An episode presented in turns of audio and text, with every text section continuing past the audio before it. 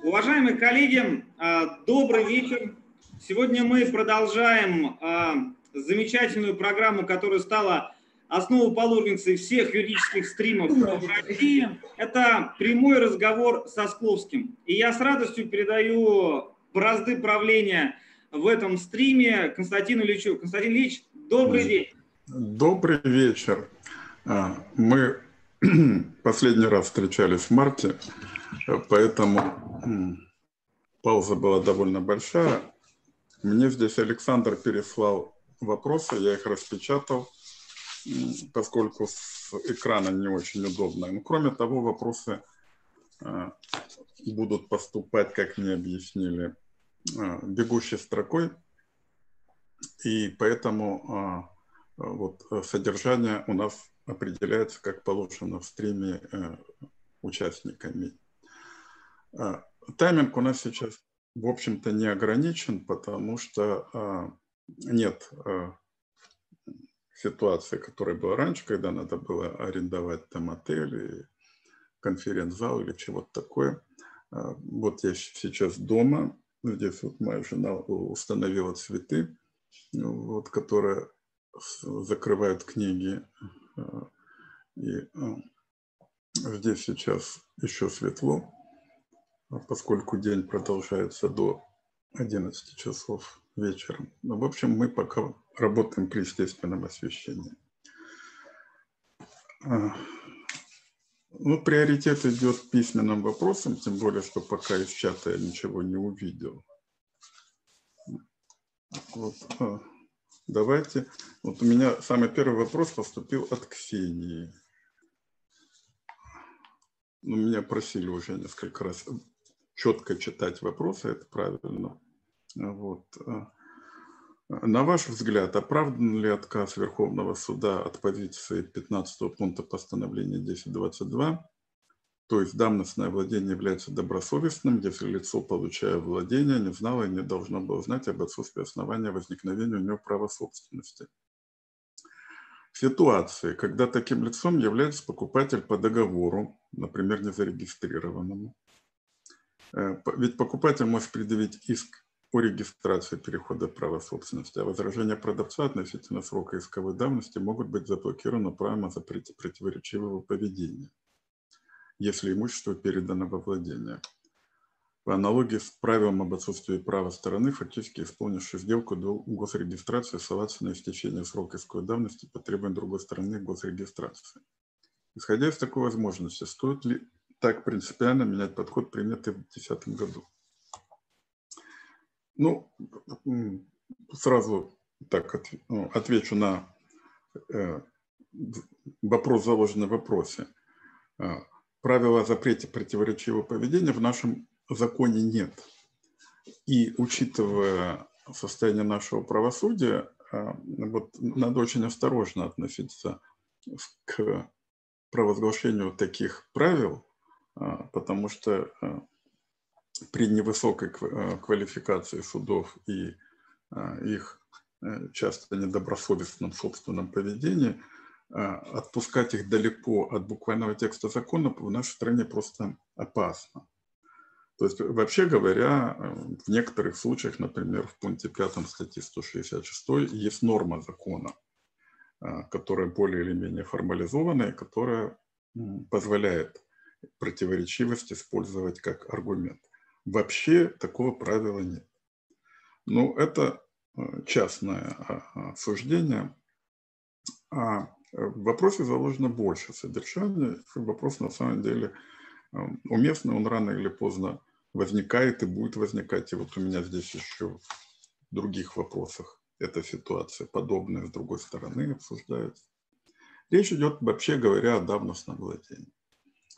Давностное владение у нас было введено после долгого перерыва в 90 1991 году с э, введением основ гражданского законодательства, точнее с их принятием, потому что введены они были в действие в 1992. Потом э, норма основ приобретательной давности была э, продублирована в 234 статье ГК. Поскольку очень долго приобретательная давность у нас отсутствовала И вообще считалось, что ее и не нужно.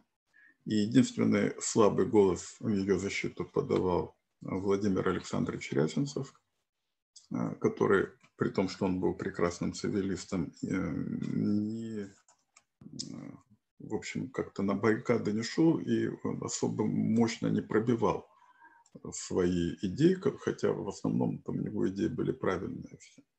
Других взглядов мне неизвестно о том, что вот надо бы ее ввести. Когда ее вводили, ее вели очень осторожно и очень ограниченно, а, как бы озираясь по сторонам. И поэтому а, условия добросовестности, которые сегодня заложены в 234 статью, это, конечно, ограничение приобретения по давности. Есть очень большая сфера отношений, которая прям просится в то, чтобы их охватить приобретением по давности. Но вот сегодня это ограничительное толкование мешает. А, нам уже понятно, нам, я имею в виду э, ведущим цивилистам, ну, ведущие просто те, кто, давайте пока, ну, ветераны, тем, кто давно занимается. И во время реформы ГК а, мы понимали, что надо расширять основания приобретения по давности. И мы предприняли этого какие-то попытки. Но пока дело не дошло до главы о вечном праве, я буду воздерживаться от обсуждения этого, потому что, и, так я считаю, достаточно, а, на мой взгляд, большим недостатком а, нашего юридического дискурса. Слово французское, нехорошее, но приходится говорить. Э, в котором очень большое значение занимает обсуждение идей, что само по себе неплохо, если бы при этом очень малое, на мой взгляд, внимание уделялось позитивному э, закону, то есть действующему праву. И вот эта диспропорция, которая, на мой взгляд, свидетельствует просто о слабости нашей науки, о слабости юридического корпуса, который боится лезть в позитивное право, с ним трудно работать. Ему проще пере, пересказывать то, что он уже люди прочли в тех или иных книжках. И поэтому, пока это не стало нормой позитивного права, мы обсуждаем идеи. А, вот, я ее могу обсуждать в каких-то ограниченных пределах. А, и вот, вот в этих пределах я могу сказать только одно, что тенденция расширения приобретения по давности имеется, ее понимают, и, может быть, она э, перейдет в позитивный, то есть действующий закон. Пока ее там нет. А тенденция есть, и она нужна. И э, позиция суда, о которой говорит Ксения, э, она, конечно, никуда не годится с точки зрения применения закона. Конечно, ни, ни в каком смысле покупатель не может приобрести по давности от продавца по действительной сделке. Ну, просто никак. А, сама по себе приобретательная давность заложена, само заложено а, сильнейшее ограничение по добросовестности, а добросовестность возникает только из недействительной сделки. Но при дополнительных условиях, что это сделка об отчуждении, что имеется заблуждение относительно права отчуждателя на отчуждение и так далее. То есть из действительной сделки никак нельзя приобрести по давности. Ну вот просто никак. И это прямо вытекает из нормы. И Пленум ничего другого не мог сказать. Э, пленум в этом отношении попытался придать значение, вообще говоря, владению вообще, в пункте 17, кстати, а не в 15, где говорится о приобретении по давности. Э, и это осталось пока что чем, потому что не хотят суды, или не хотят, или не могут понять смысл этого пункта. И поэтому это толкование неправильное. А с точки зрения тенденции, для расширения давности, ну, может быть, его можно стерпеть. А, то есть, э, поскольку вы, вероятно, забыли вопрос, он передо мной написан, и мне легко его вспомнить, э, ситуация описывается следующая. Э, покупатель купил, но там какие-то проблемы с регистрацией. И он не стал собственником. Но он покупатель, и, и судя по казусу, он еще и владелец. Как ему перетащить на себя право? А, вот э, суд где-то придумал, что давайте, если он давно владеет, давайте по давности. А, конечно, этого быть не может. А, и, конечно, он должен защищаться иском о признании права собственности. Этот иск, это я уже много говорил в других местах, ну, наверное, в наших стримах говорил, но это тот случай, когда можно повторять. Во-первых, речь идет о позитивном праве, во-вторых, эм, ну, не понимают пока юристы эти вещи. А, для приобретения права собственности из договора надо накопить юридический состав. Этот состав указан э, в двух нормах. 218 пункт 2 и 223 пункт 1. 218 говорит о том, что договор купли-продажи и иные отчуждательские договоры являются основанием приобретения права собственности, а пункт 1 223 говорит о том, что необходимо накопить юридический состав, указанный в договоре. Поэтому договор является основанием в двух смыслах. Слово «основание» в законе. А давайте поймем, что это значит основание. Э, есть два смысла. Первое. Выбирая договор об отчуждении, сторону уже выбрали передачу права собственности. Второе. Именно в этом договоре мы ищем состав, основания. И вот если этот состав накоплен, например, договор и передача вещи, договор и оплата, договор и передача вещи и оплата, договор и передача вещи и истечение срока. То есть составы могут быть разные, варианты, э, в общем-то, исчерпываемые, но дело не в этом. Дело в том, что когда состав накоплен, то появляется основание для регистрации. Регистрация сама по себе фактом, входящим в состав, не является. Регистрация является актом, подтверждающим наличие состава. А, вот, на мой взгляд, э, вот это соотношение норм является достаточным для того, чтобы заявлять иск и о регистрации, и о признании права собственности, и о регистрации двойной иск. А, и действительно, тогда не нужна приобретательная давность. Если Верховный суд э, с какого-то переполоха решил ее применить, с точки зрения 234 это неправильно. А с точки зрения общих тенденций терпимо, поскольку сама 234, как мы понимаем, без всяких оснований ограничительно сформулирована. Вот такой а, ответ на этот вопрос. Ксения еще задала вопрос, как вы относитесь к творчеству Киры Муратовой? Ну, давайте не будем сортировать вопросы на Э, из права и из неправа. Вот первый, кто задал, имеет право получить первые ответы. Я вообще не, не большой специалист в кинематографии и не могу быть вот таким глубоким критиком. Обычно я уже реагирую на громкие имена, когда они стали громкими. Сам я как-то не открою ни одного режиссера для себя лично ориентировался на те или иные авторитеты, которые об этом говорили. Режиссер хороший, Кира Муратова. Я могу вам рассказать то, чего вам вы сами не можете знать, поскольку у вас нет этого опыта. А, то есть э, восприятие советского зрителя, а, который э, Киру Муратову тогда с трудом мог посмотреть, не все, э, с отсрочками – тогда было важно еще и говорить правду, поскольку была масса фильмов, которые сейчас никто и не помнит. А, а, осталось впечатление, что советский кинематограф был великолепным, поскольку помнят там 10, 20, 30 фильмов. Действительно, можно найти столько хороших фильмов. А шла масса вранья, соцреализма, заказных фильмов, как и сегодня их идет масса, и которых тоже через 10 лет или даже меньше срок никто и помнить не будет. И когда а, автор говорит правду, это сразу действует. А, поэтому вот это было.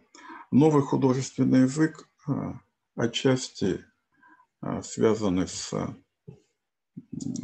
какими-то заимствованиями и, или влияниями из европейского кино, может быть, французского, может быть, итальянского. Э, тоже, вероятно, было, но все-таки был новый художественный язык, э, достаточно такой резкий, сильный, жесткий,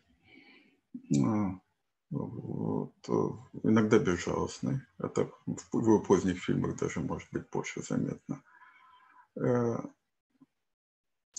И э, сам факт, что эти фильмы можно смотреть сегодня, правда, видеть в них не, не совсем то, что мы тогда видели. Ну, ну, скажем, вот в коротких встречах мы впервые, так, как можно сказать, официально услышали а, «Коней привередливых» Высоцкого, потому что до этого только распространялось так, путем магнитофонных записей. Потом вот э, сама конструкция коротких встреч, вот, треугольник – две женщины, один мужчина, они находятся в таких сложных взаимоотношениях. И все это хорошо выстроено. Э, все драматические линии натянуты, э, скупая камера, которая работает только на идее. Э, долгие проводы, там уже, говорится, удар по нервам. Но, опять же, вот популярна была и сейчас популярна идея вот, э, посмотреть на мужчину в кризисе возрастном, посмотреть на женщину достаточно жестокое зрелище, вот она это показывает.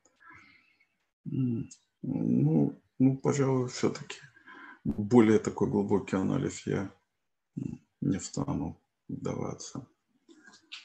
Так, у меня поступил вопрос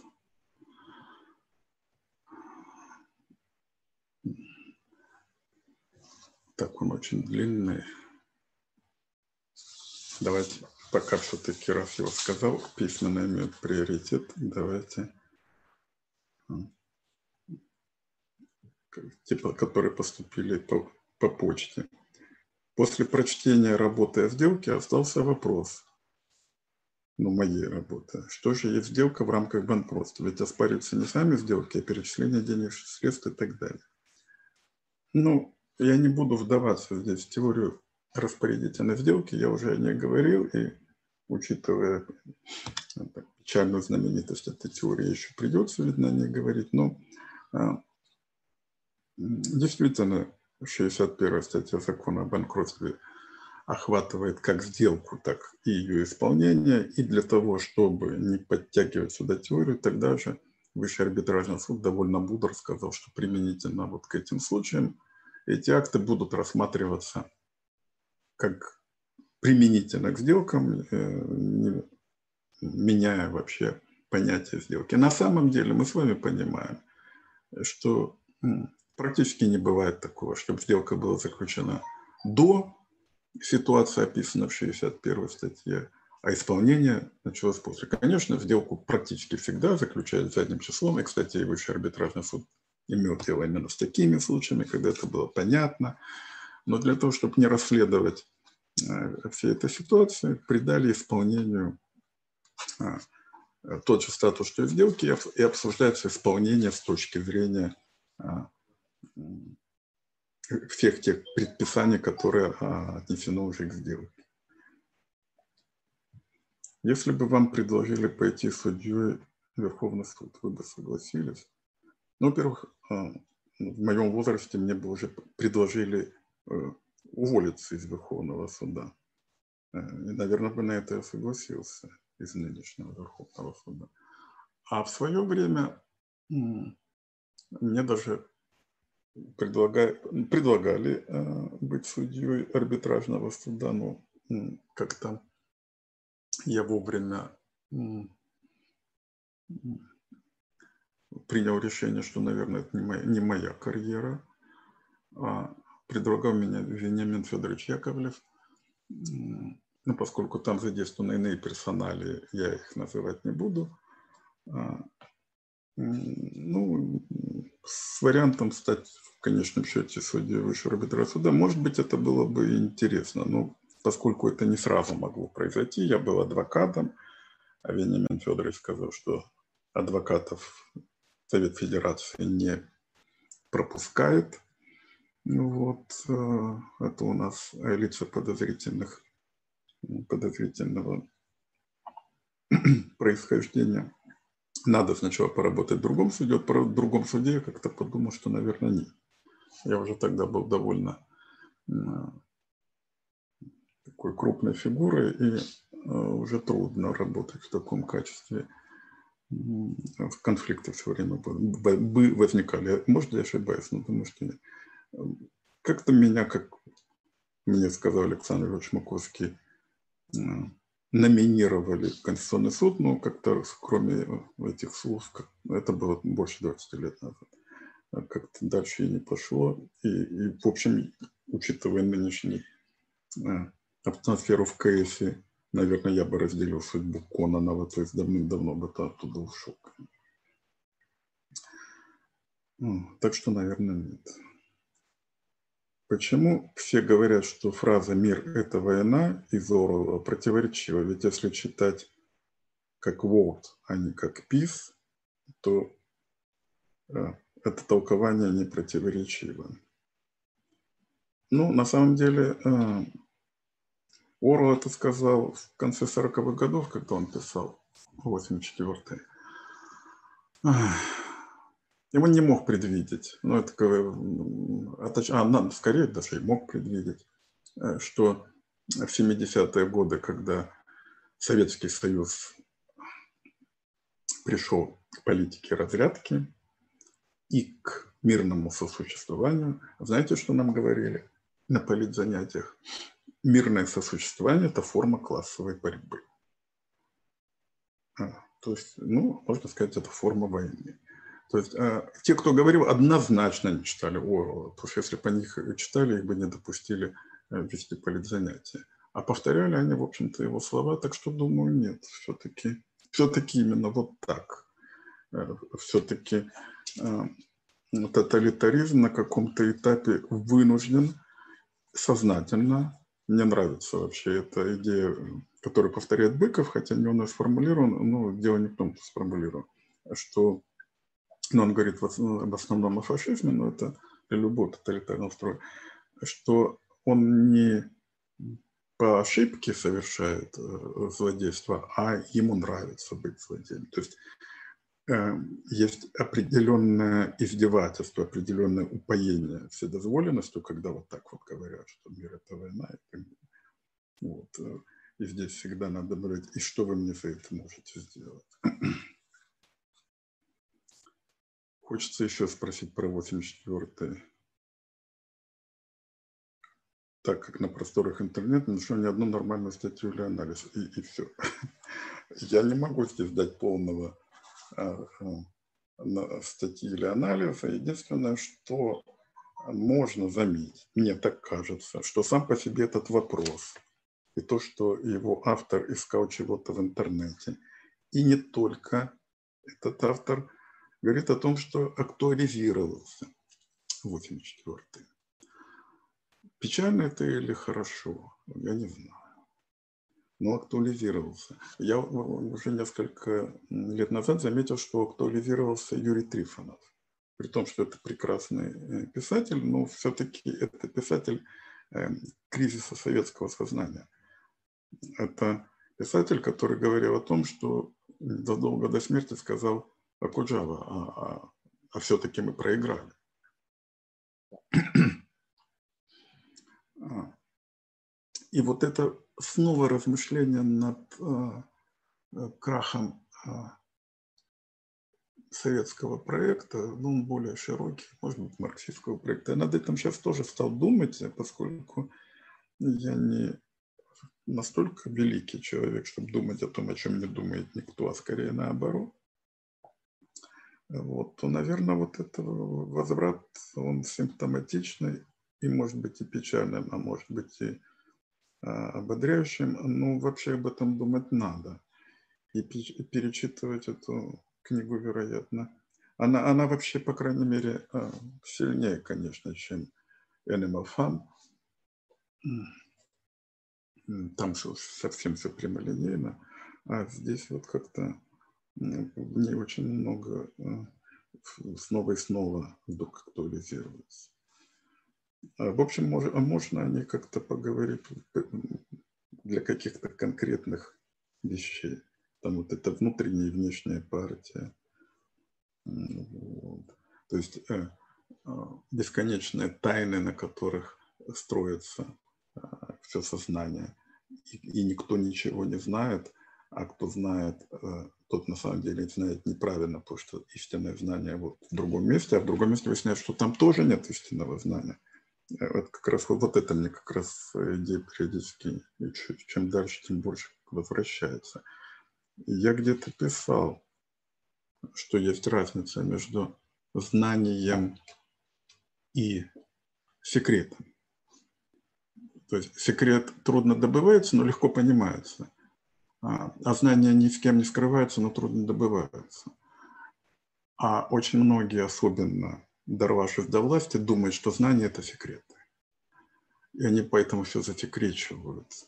А, а, там, а там другие работают вещи.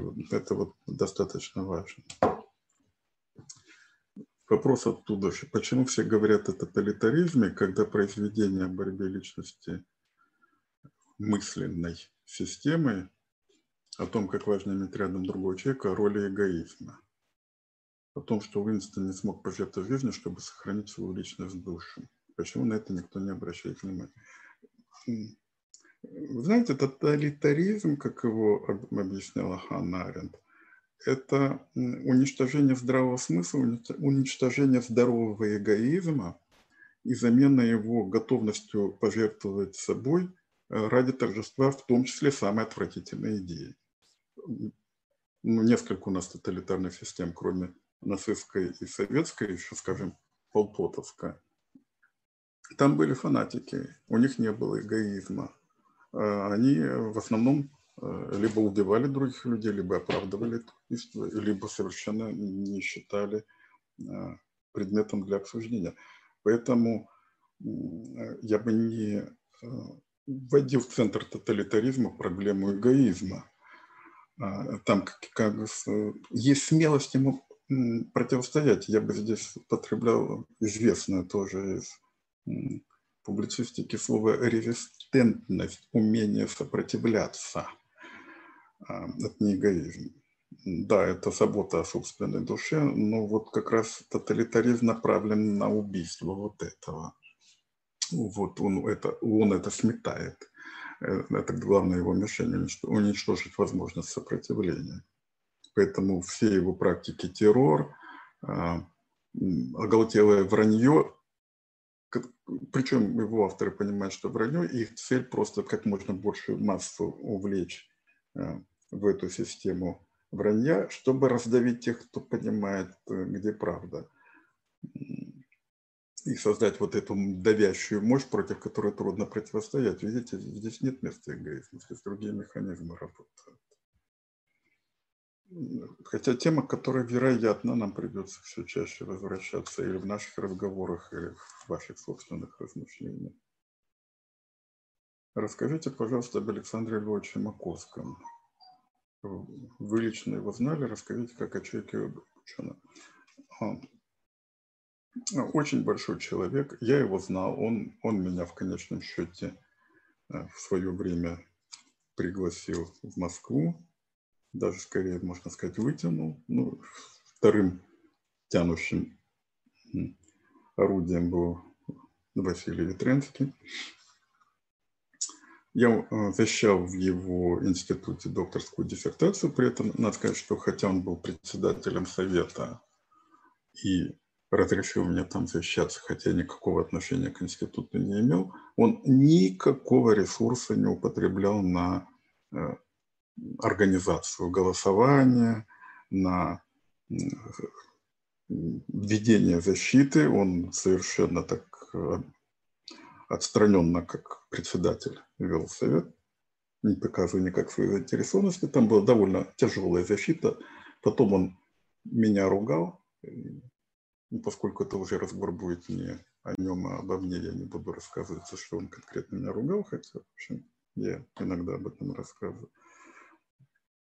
И потом моя преподавательская карьера была связана с ним лично, и в школу частное право пригласил меня он, и я там продолжал работать И потому что он меня пригласил. А, ну и теперь я, наверное, не уйду, если только меня оттуда не попросят уйти. Тоже потому, что он меня туда пригласил. Я лично его знал не так уж много. Ну, всем известно, что он э, получил образование в Питере, э, был, так скажем, э, студентом, аспирантом, ну, студентом приближенным или из круга Йоффа. Он говорил по-питерски Йоффа. Его тьютором и близким для него человеком была Екатерина Абрамовна Флешец. Он всегда и восхищался, и всегда не говорил, написал предисловие к ее сборнику в классиках. Причем он долго работал, он вообще очень долго работал над текстами. Тексты у него все перфекционистские, великолепные, блестящие. Не знаю, лучше его, конечно, никто не говорил и не писал. Его уже не будет. Ну, известно его тот факт, что он участвовал в работе над тремя кодексами 64-го, потом 93-го, и вот в 8-9 году он снова э, был ведущим э, организатором работы, при этом ему принадлежат немало э, максим, Боюсь, что нигде они не записаны, поэтому могу сказать вот для законотворческой работы. Первое, а, он говорил, что группа разработчиков должна быть единомышленниками, там не надо представить, чтобы были представлены все теории, потому что утонем в спорах. А для того, чтобы это случилось, это я уже от себя добавляю, должен быть вот такой авторитет, такая громадная фигура во главе, а, которая имеет за собой моральное право кого-то пригласить, а кого-то не пригласить. Знаете, право не пригласить – это более весомое право, чем право пригласить. А второе, что он говорил, повторяя, по-моему, очень любимого им Голубова из советского еще периода, что в норме должна, должен быть воздух. То есть норма не должна быть подробной, детальной, дробной. А, в ней необходимо оставлять некоторое подразумеваемое содержание.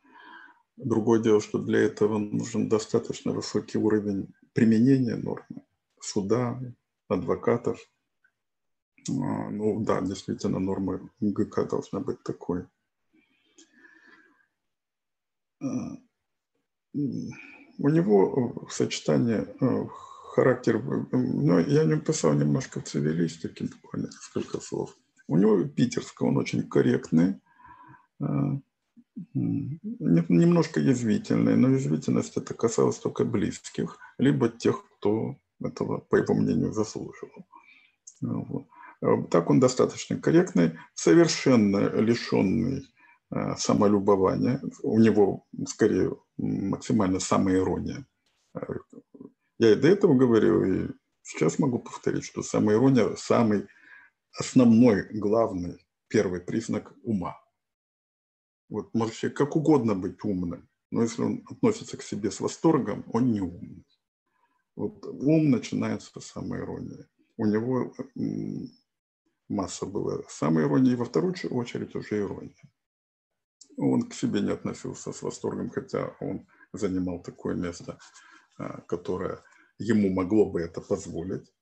И, некоторые другие, наверное, на его месте бы ну, этим упивались. Но у него совершенно этого не было. Не то, что он любовался своей скромностью, у, него просто вот э, не было желания рассматривать себя, вот свою величину. Хотя величина у него была, и когда он брал слово, всем становилось понятно. То, даже те, кто его первый раз всем становится понятно, что это за э, большой человек. Кстати, вот поэтому его не очень хорошо понимали в провинции. Писал он, к сожалению, гораздо меньше, чем всем нам хотелось бы. А его значение понимаешь, когда он говорит. Не вообще говорит, а он всегда говорил по какому-то делу. И там сразу понимаешь масштаб. А, ну, тогда не было средств связи, не очень-то. Э, сетевой был человек, и поэтому ну, какие-то записи, конечно, можно, но, но это не, совсем то, вот, что нужно, чтобы понять сходу, без напряжения, без образования, не зная вообще даже ничего о гражданском праве, насколько это большой человек. Ему не свойственно было подавление, интриги, направленные на уничтожение кого-нибудь, наоборот, у него было стремление все маломальски ценное, что есть, подтащить к гражданскому кодексу, привлечь, увлечь, уговорить, соблазнить ради работы, ради, ради того, чтобы в это дело включить. Теоретические противоречия он терпел, очень плохо относился к концепции хозяйственного права э, или хозяйственного законодательства. Ну, не помню, он это говорил или не говорил, по-моему, говорил. Но эта концепция делила юристов не по э, теоретическим взглядам, а скорее по этическим взглядам. И э, в этом плане скорее это его этическая позиция, чем теоретическая. И потом э, лично он сохранял контакты с некоторыми из хозяйственников, ну, а, а, ну, здесь вот ну, можно говорить, что нетерпимость, но нетерпимость в приличных формах. В целом достаточно терпимый. Первое, ну, вот жена говорит, что он аристократичный, я бы сказал, скорее, это питерский интеллигент. А, да, у, него некоторая была такая позиция ну, точно, конечно, его представить что-нибудь там слушающим Льва Лещенко как-то так невозможно. И при, все, при всем, по-моему, он кавалер там всех орденов, которые только дают у нас э, не, не танкистам, а умным людям. И, ну, первый раз, когда я его увидел, приехал в Москву, мы с ним ехали на метро. Он был в таких стоптанных башмачках. И на меня произвел, конечно, очень большое впечатление. Потом уже у него в совсем преклонные годы появился личный автомобиль, точнее персонально закрепленный за ним. Мы с ним были знакомы, он у меня несколько раз был дома, и я рад, что я могу это сказать. Он охотно приходил откликался на приглашение. Ну что, ну, можно много говорить. Э, опять повторю, беда наша, что он мало писал и не хотел писать. Очень жалко, что он воспоминаний не написал. Ему было что вспомнить. Последние, примерно год назад я с ним консультировался по поводу э, книги Рабиновича «Сделки». И он, э, кроме, кроме исчерпывающей консультации, э, увлекся воспоминаниями, много говорил, и очень жалко, что это ну, нигде не закреплено. Это была колоссальная потеря. Наверное, об этом все мы жалели, тогда уже и сейчас будем жалеть. Эм, ему хотелось это рассказать, почему он не написал, но как-то вот он плохо себя, ну, точнее, трудно заставлял писать. Хотя, ну, прочтите его предисловие к книге Покровского, как оно блестяще написано. У него был безупречный э, э, чувство, вот как есть музыканты с абсолютным слухом, вот он был юрист с абсолютным пониманием права, вот он не ошибался. Другое дело, что он уклонялся от, часто от ответа. Я поначалу особенно спрашиваю его о том или другом, иногда он отвечал. Чаще всего он говорил, ну, знаете, если вы меня об этом спрашиваете, что ж я могу ответить? Это издевательская, конечно, форма, он не хотел отвечать. Если он все-таки отвечал, это было всегда исчерпывающе точно. А вот сейчас я думаю, откуда это исключительно точное чувство. Этому в общем-то, э, невозможно выучиться, хотя он хорошо выученный. Э, и он никогда не блистал, э, не любил или уклонялся от использования иностранных слов, что я очень ценю. Я в молодости как-то за собой не замечал такого. Сейчас замечаю. Я тоже не люблю использовать иностранные слова, если можно сказать по-русски. Кстати, когда подбираешь русское слово, лучше понимаешь, о чем ты говоришь. А, он последние годы, ну, в том числе в связи с кондикцией, которая была его любимой темой после того, как ему ее передала Флешец, он говорил о том, что в основе ну, права лежит справедливость или чувство справедливого. Об этом можно отдельно говорить, что, что под этим можно понимать. Но вот есть некоторое чувство права, которое вот у него было разработано. А оно ему не позволяло делать ошибки. Вот кроме него я не знаю ни одного ученого, которых я знаю лично или не лично, которые бы не делали ошибок. Иногда прям, прям серьезные ошибки, иногда простительные. А вот у него не было. А в этом плане, ну, придется говорить о себе, это неприлично. Ну, я об этом писал, но повторю. Э, когда я написал книжку о сделке, она начиналась со статьи в один из его юбилейных сборников. И он, обсуждая со мной эту статью, э, сказал, что он подписался под каждым словом. Это было чрезвычайно для меня важно. Эм, он никогда мне этого не говорил, не уверен, что он вообще кому-нибудь такое говорил. После этого начал заниматься этой темой. И когда я написал уже книжечку побольше на основе этой статьи, э, я отдал ему рукопись и попросил дать согласие на посвящение.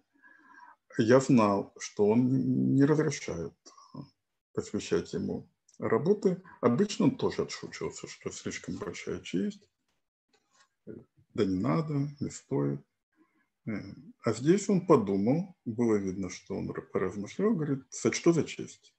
И я очень рад, что э, он это разрешил, то есть тем самым санкционировал. А потом он и прямо говорил, причем это было и я его приглашал на свой день рождения, были гости, он и при гостях говорил, что вот ему эта книга, он э, ее разделяет.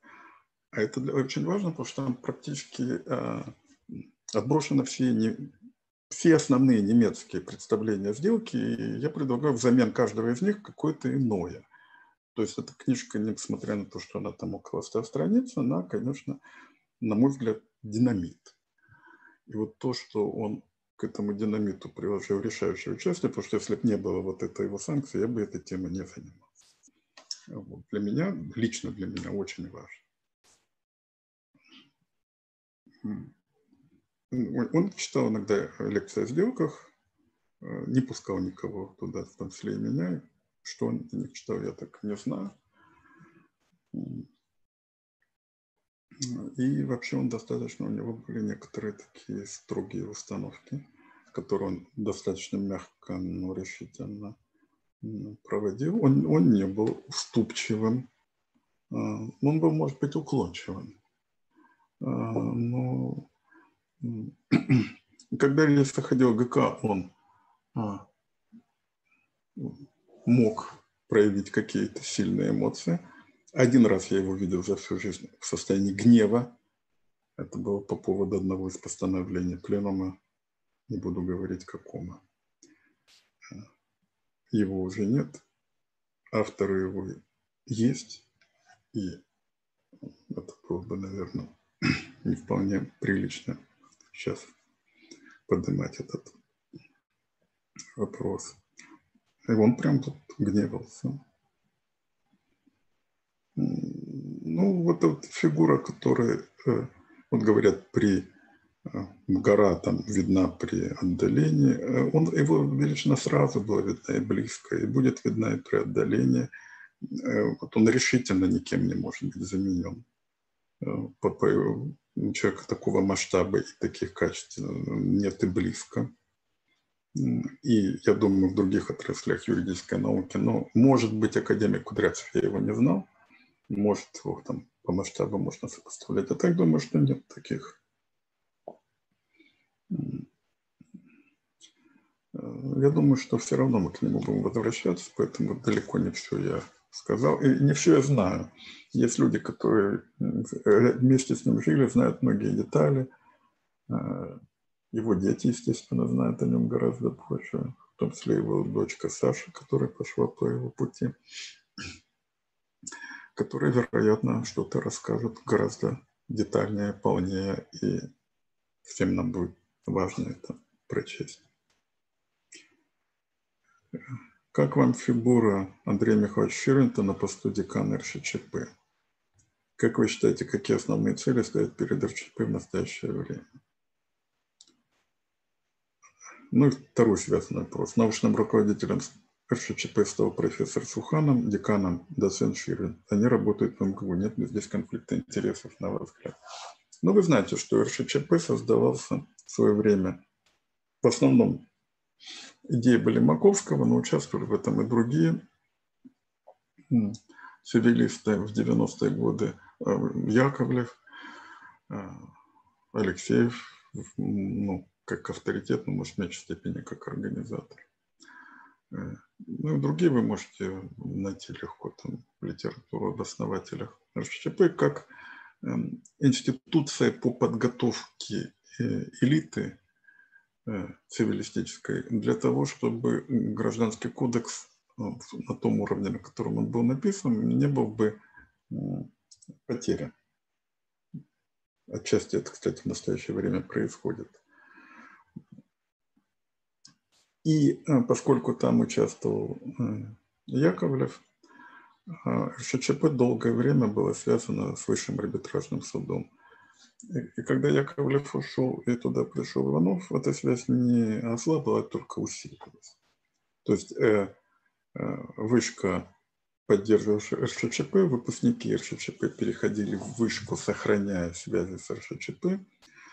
И это был вот такой двойной институт Э, невиданное в нашем праве явление, э, плюс э, сила и авторитет Маковского, это был прорыв, который, в общем, тащил за собой все гражданское право примерно 15-20 лет.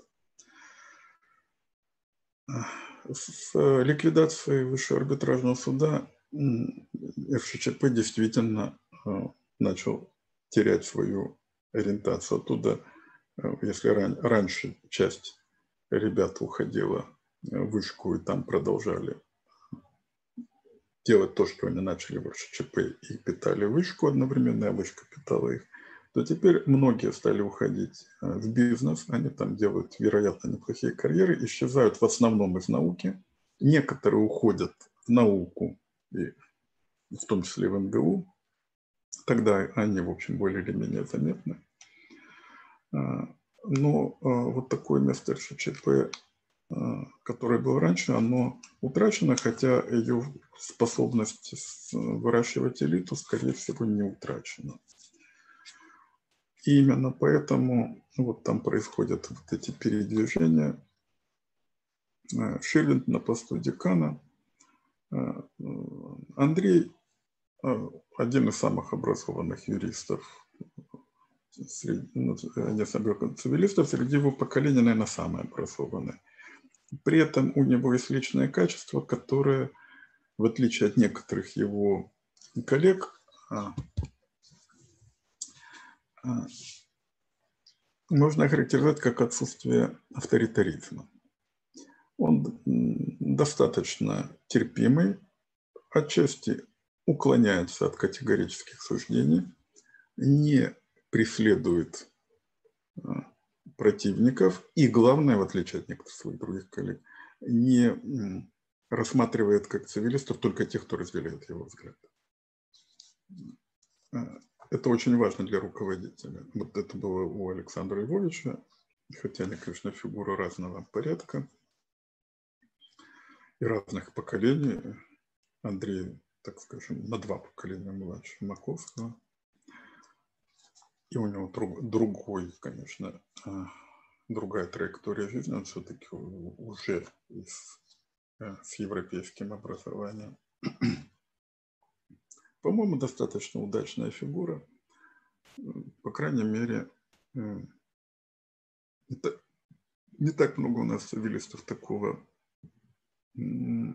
уровня образования, э, а для этой школы важен, конечно, профессионализм. То есть просто быть хорошим администратором. А здесь, наверное, маловато. Все-таки студенты там самолюбивые, амбициозные. Э, половина из них комплексами гениальности, поэтому, конечно, нужен э, руководитель, который, по крайней мере, им не уступает, а скорее превосходит. То, что там профессор Суханов, за это ему надо сказать спасибо, потому что он и так обременен массой академической работы и всякой другой юридической работы. И то, что он пошел в РШЧП, это отчасти а, не это с его стороны служение. А, то, что они работают в МГУ, означает то, что переместился центр гражданского права из вышки в МГУ. Какое-то время они конкурировали. У того же Андрея Михайловича была же траектория. Он сначала работал в высшем арбитражном суде, а потом ушел в МГУ.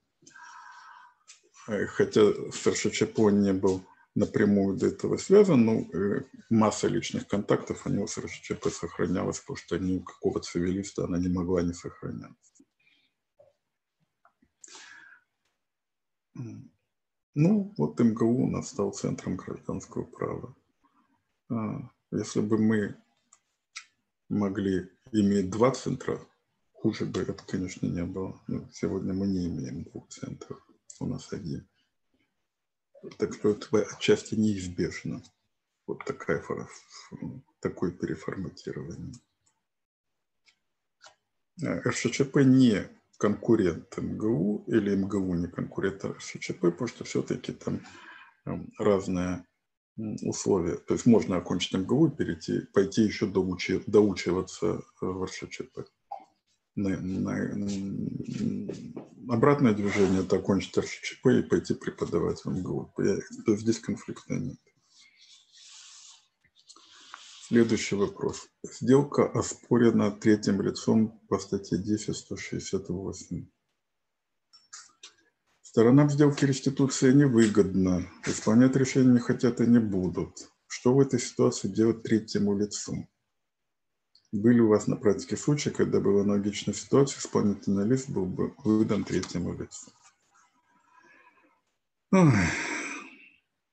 Ну, третье лицо может иметь право на реституцию в случаях, указанных в законе. Об этом говорится в 166 статье.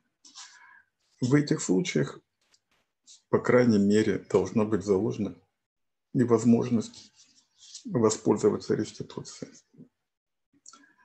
А, я не представляю, как может, я об этом писал, не представляю, как может реституция осуществляться третьим лицом. Это только в том случае, когда э, присуждение, там, скажем, денежных средств что происходит путем обращения к банку. То есть здесь будет еще одно третье лицо, и стороны таким образом как бы отстраняются от активности. Но другой вариант – это, скажем, спор об акциях. Там участвует регистратор, а, который тоже может просто выполнить судебное решение не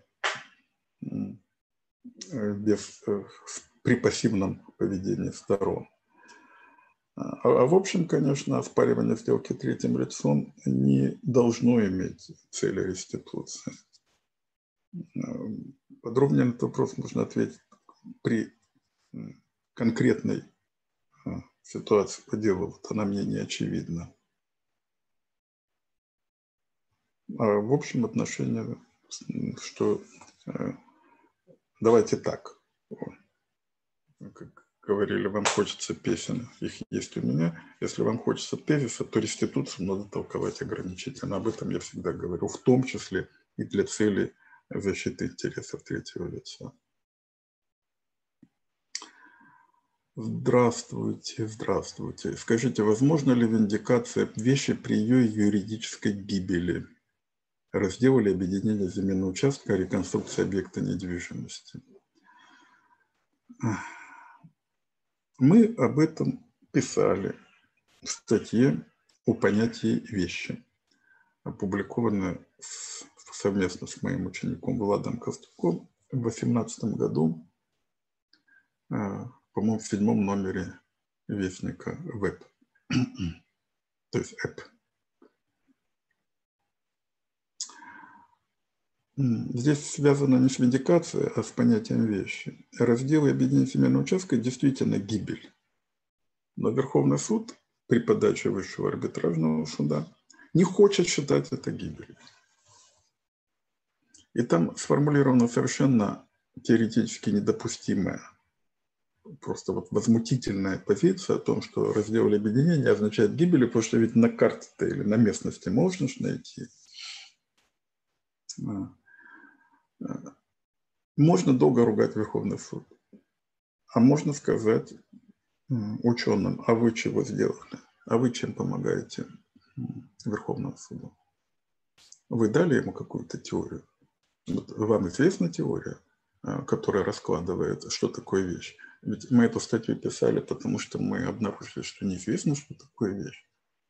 И основным мотивом этой статьи было захватывающая ученого ситуация 2000 лет прошло с момента, когда Гай написал, что вещь – это то, что можно потрогать, а выяснилось, что вещь не только то, что можно потрогать. А что это такое, никто не знает.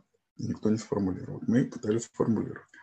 И в рамках этого анализа мы, конечно, приходим к выводу, я думаю, мы как-то доказали, и дали уже повод науке развивать или спорить. Но, в общем, развивать этот идею, что, конечно, раздел, точнее, проведение границы – это создание участка.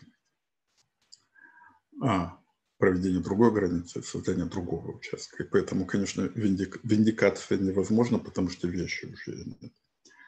Что здесь меня смущает? Точнее, не смущает, а на что стоит обратить внимание, потому что это проговорки, которые говорят о об состоянии теории. Смотрите, возможно ли медикация вещи при ее юридической гибели? Дело в том, что вещь – понятие юридическое. И она может погибнуть только, только юридически. Поэтому а, следующим шагом в образовании юристов будет говорить э, вещь при ее гибели. То есть э, у вещи нет физической гибели у вещи есть просто гибель. Потому что вещь – понятие права. И она может погибнуть только как вещь. А что там случается с ее э, материалом, из которого она сделана, мы не знаем. Это за рамками права. Это там пусть физики, химики занимаются, биологи. И поэтому слово юридическая гибель как раз это вот то слово, которое судьи читают. Вот они, это юридически погибло, но так-то не погибло. Найти-то мы ее можем. Дальше идет большой вопрос. Я его могу зачитать, но вы, когда я его кончу зачитывать, вы забудете начало. Э, речь идет о том, что некоторое общество арендовало э, земельный участок, а когда... Э, а нет, помещение. Помещение. А когда арендодатель муниципальное собственник, а, они к нему обратились с вопросом, а мы хотим приватизировать. А, у арендодателя говорит, а вы знаете, а у нас документов нет, а в реестре его нет, э, а у вас, кроме того, долги по аренде. Потом они погашали долги по аренде через суд, а документов так и не нашли. И вот они спрашивают, чего нам теперь делать? Все, что им смог посоветовать, доказывать факт открытого владения. Это, кстати, вопрос, связанный с двумя предыдущими, о приобретательной давности и о понятии вещи. Дело в том, что вещь, как я еще формулировал в книге о собственности, как мы доказывали это в статье, вещь – это материальный объект, который может быть во владении. Который можно потрогать, который можно владении. Потому что э, землю можно потрогать овладеть можно только участком. Что это означает? Что вещь возникает до права, потому что владение – это не право. Вот сначала есть владение, а потом может возникнуть право. Они часто одновременно возникают. Но логически они владение предшествуют. И поэтому, если у вас невозможен спор о праве, в том числе в результате вот такого поведения собственника, который говорит, а я тебе не дам собственности, потому что я сам не знаю, собственника или нет. А только он может зарегистрировать себя в реестре. Арендатор-то не может. Вот арендатор приходит и говорит, я у тебя арендую помещение. Арендую? Арендуешь. И, до, и деньги мне должен заплатить. Хорошо. А вот у меня по закону есть право на приватизацию. А, не-не-не-не. Не получится, потому что я не зарегистрирован как собственник. То есть деньги-то я с тебя брать буду, а собственность... Спор о собственности становится невозможным. Недобросовестное поведение. Но в нашей стране недобросовестными себя госорганы муниципальные не могут вести. Потому что они всегда хорошие, а недобросовестно плохой. Это, это вот участники могут быть недобросовестными, а они не могут быть недобросовестными. И суд не даст такой оценки, что у них недобросовестность. А или если даст, то судья будет еще а, пару недель просыпаться ночью от стука в дверь. Или ему будет казаться, что постучали в дверь. Вот он признал муниципалитет недобросовестным, вот, а это может быть просто кошка прошла. Но, но судья требовать от судьи героизма, я хочу повторить другую максимум. А, общество, в котором требует для, требуется постоянное совершение подвига, а, неправильно устроено. То есть мы не можем от судьи требовать подвига. Говорит, пожалуйста, примени нормы недобросовестности к публичным лицам. А всем, всем мы, требуем, мы от них просим подвига. А они нам говорят, вот сядешь на мое место, будешь применять, а пока ты вот там сиди молча. Но если невозможен спор о праве, возможен спор о владении.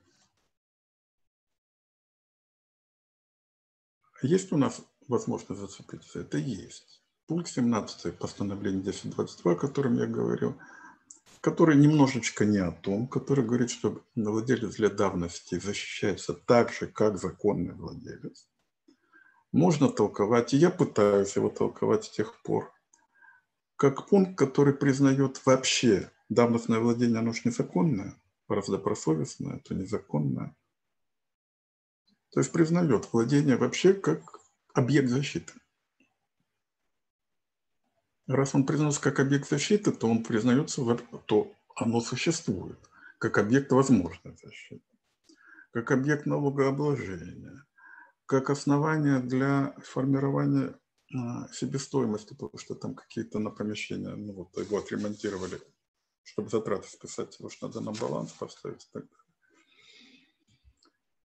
Они пытались это сформулировать. Естественно, суд вообще, даже самый ну, положительно настроенный, вообще не поймет, о чем дело. Можем мы за это ругать суд? Не можем, их же учили доценты, которые никогда об этом слыхом не слыхали, что вообще владение – это что-то такое, что может существовать само по себе. А когда еще сказать слово «незаконное владение», то судья, вот как у меня это было, я очень люблю этот пример проводить, когда мне судья встаньте и подумайте. Или сядьте и подумайте. В нашей стране незаконное владение не защищается. И вот вопрос сводится к этому. То есть здесь косвенно существует приобретательная давность. Если бы мы изменили эту норму, убрали из нее требования добросовестности, они могли бы попробовать ее использовать. Я думаю, что это было бы довольно интересное дело, которое, возможно, они бы справились бы со своей проблемой. Пока хотя бы признать владение. Нет, за ними его не признают. Может, я доживу когда-нибудь до тех времен, когда это будет признаваться. Как-то чем дальше, тем меньше уверенности в этом. Не изменилась ли ваша позиция насчет компенсации репутационного вреда юридическим лицам? Судя по научным публикациям, вы являетесь противником подобного рода компенсации, считаете возмещением убытков. Однако Верховный суд сначала на уровне постановления коллегии по эконом-спорам, а потом в обзоре практики признал существование такого вреда и указал на особенности его компенсации. компенсации. В частности, по мнению Верховного суда, вред деловой репутации – это не только убытки, но и иные неблагоприятные последствия, в том числе нематериального характера. Разве вред деловой репутации не может быть нематериальным? Не планируете вы написать новую статью в каком-нибудь журнале? Статьи пока не планирую. Значит, о чем идет речь? Самой проблемой я заинтересовался, когда защищал газету «Коммерсант» в споре с Альфа-банком. Это был знаменитый спор, который начался в 2004 году после публикации в «Коммерсанте» статьи в банкоматы Альфа-банка стоят очереди.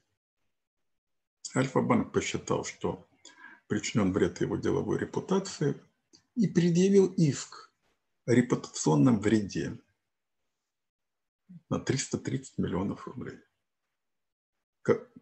Или 340 даже. Кои были взысканы арбитражным судом города Москвы.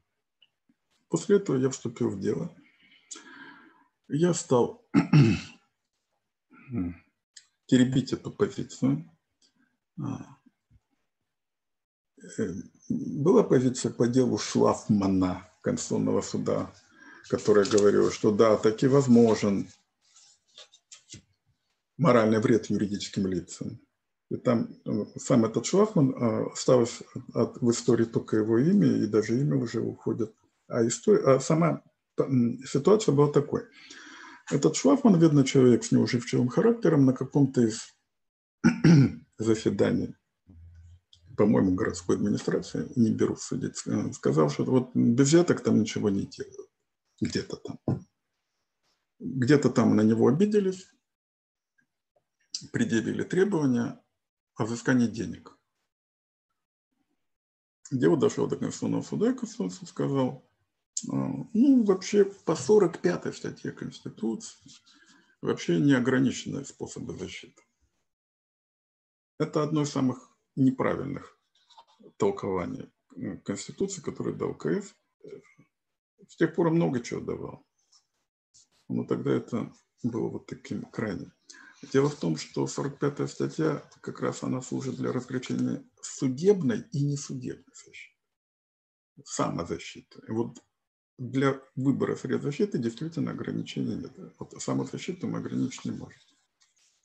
Судебная защита, в свою очередь, распадается на а, не исковую, не исковую.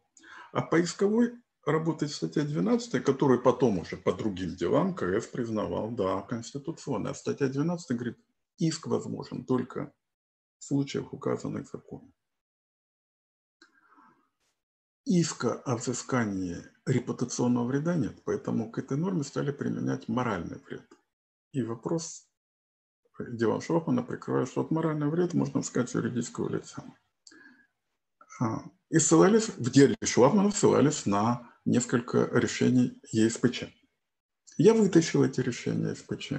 Там все время шла одна и та же ситуация. Государство дезорганизовала работу компании, ну, например, э, сейчас я скажу, это было в Испании, а то, а то меня сейчас привлекут за неуважение к службе какой-нибудь российской. А, полиция или служба судебных приставов там несколько дней проводила обыски в компании. Компания была парализована, не могла работать в результате просто длительных обысков. И она потом предъявила иск к правительству, а правительство говорит, а, а мы чем виноваты? А что а что у вас не так? Они говорят, ну вот наше имя опорочено, мы работать не могли, у нас клиенты разбежались. Нет, подожди, подожди, это, а, а в долларах это чего? Они говорят, репутация причинен вред. Доходит дело до СПЧ, испанский суд отказывает, СПЧ говорит, нет, вот есть такой вред, есть и взыскивает. И вот два-три таких дела, где государство каждый раз обижало компанию и признавали за юридическим лицом возможность преследовать государство. А у нас по делу Шлафмана частное лицо обидело государство, и КС разрешает государству преследовать частное лицо.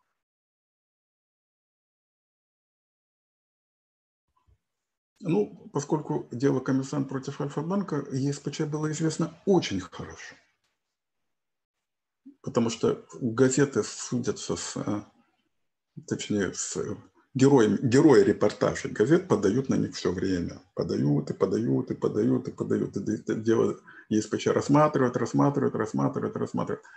Э, э, там масса казусов.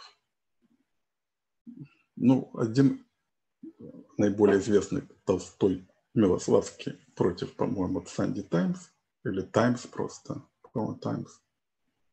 А, сам этот Толстой Милославский, как вы по фамилии догадываетесь, русский эмигрант, обвинил одного из английских офицеров в крайне неприличном поведении, недопустимом, а, в том, что он способствовал выдаче а, русских иммигрантов советским властям но в Советском Союзе они либо в Сибирь, либо сразу их расстреливали.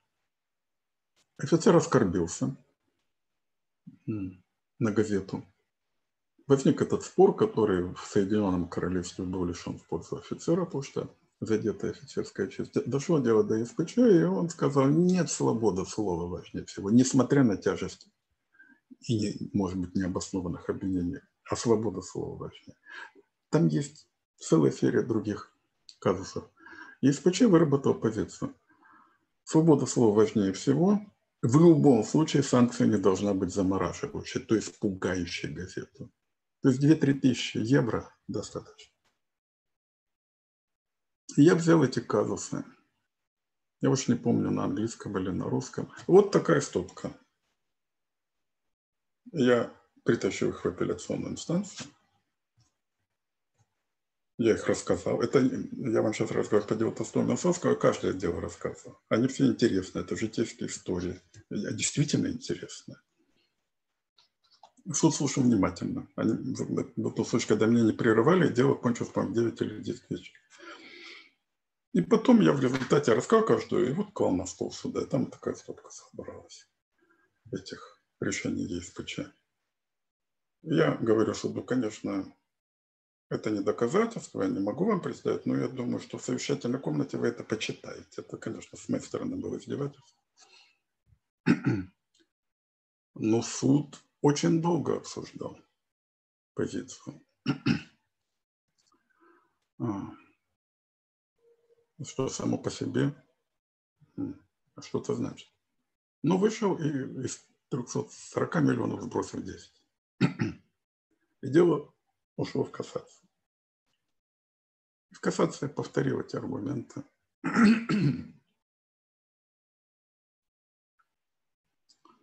И кассация объявила решение.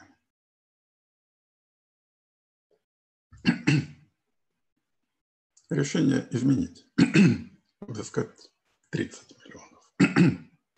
Представители Альфа-банка спросили, сколько-сколько? Там говорит, 30 а апелляцию оставила 330. И Андрей Колесников, я сейчас не буду обсуждать его репутацию, он там недавно был героем какого-то паблика с Дудем. Ну, талантливый журналист. И тогда он был в зените своей славы, вполне заслуженной. И в репортаже об этом суде суд был в здании на проспекте Сахарова. Там э, лифты ходили очень мало, всегда очередь стояла. Мы, зная это, пошли пешком. А юристы Альфа-банка не хотели с нами идти вместе по лестнице и ждали лифта. И Андрей написал, и даже лифт к ним не подходил. Это было историческое решение. По материалам этих разработок мы вместе с Генри Резником написали книжечку о защите чести, достоинства, деловой репутации, где я это все поизложил. И что ж я там изложил? я там изложил, что убытки юридическому лицу, в отличие от морального вреда, могут быть причинены. Могут быть и какие угодно. Я не буду вникать в какие. Они отличаются от морального вреда тем, что они могут быть, э, вред, который причинен юридическому лицу, может быть восстановлен. ведь а, здесь вот говорится, а ведь может быть нематериальным. Да может быть нематериальным, только он может быть восстановлен. Сказали, что компания плохая. У нее есть материальный э, вред от этого? Нет, ну, удар по репутации. Вот э, мне написали, что я где-то мне когда-то, я иду в лес, собираю грибы, здесь мне звонок. И говорят, вы знаете, что на каком-то сайте написали, что вы провели 62 дела и, и все проиграли. Ну, во-первых, 62 дела я давно не проводил. С удовольствием бы их провел, даже проиграл. Там бы были гонорары. Во-вторых, я все-таки выиграл, ну, по-моему, большую часть дел, чем проигрывал, но дело не в этом. Дело в том, что на каком-то сайте написали. Я думаю, они не нанесли удара по моей репутации, но, может быть, и нанесли. Если я бы выступал как юридическая фирма, причинен мне вред, причинен. Нематериальный, нематериальный. Но чтобы его восстановить, надо произвести некоторые затраты. Произвести контр рекламу. Попробовать удалить там этот сайт. Я, конечно, этим не занимаюсь, потому что я нахожусь в той весовой категории, вот меня специально цапают, чтобы э, просто я их упомянул. Вот я их упоминаю, но прошло уже, наверное, года полтора, поэтому, думаю, этого сайта давно нет.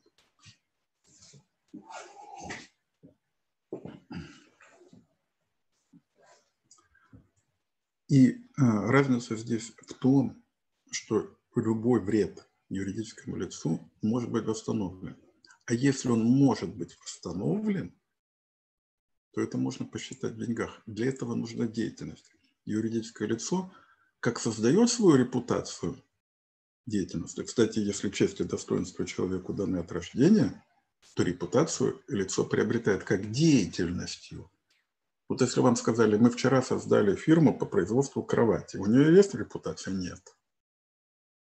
Она год производит кровати, которые ломаются. У нее есть репутация? Есть. Почему? От ее работы последующие 10 лет она производит кровати, которые не ломаются. У нее есть репутация? Есть. От ее работы. Так вот, как репутация приобретается деятельностью, так она и восстанавливается деятельностью. А деятельность стоит денег. По-моему, в этой книжке я как раз цитирую. Там несколько раз я цитирую Чехова. И вот здесь я как раз цитировал скрипку Ротшильда, и оттуда фраза, что оказывается, а, если не жить, так это очень выгодно, никаких расходов нет. Так вот, сама по себе жизнь связана с расходом. Деятельность юридического лица – это только связано с расходом. Оно вообще не может действовать без расхода. Поэтому любое восстановление репутационного вреда исчислимо. Что лежит в основе этого вывода? Тезис неопровержимый что любой вред юридического лица может быть восстановлен. Тот, кто мне скажет, что вот юридическому лицу может быть причинен такой вред, который не может быть восстановлен, вот с этой точки зрения мы с ним будем говорить, с этой точки мы будем говорить дальше. А теперь берем физическое лицо. Ампутация руки, гибель родственника, да гибель собаки может быть восстановлена. Если кто-то из вас считает, что может, тогда мы с ним находимся в разных реальностях. И вот тогда-то возникает моральный вред, который отличается от убытков тем, что он не может быть восстановлен. А раз он не может быть восстановлен, у нас исчезает число. Мы не можем посчитать, сколько надо сделать, чтобы его восстановить, потому что его нельзя восстановить.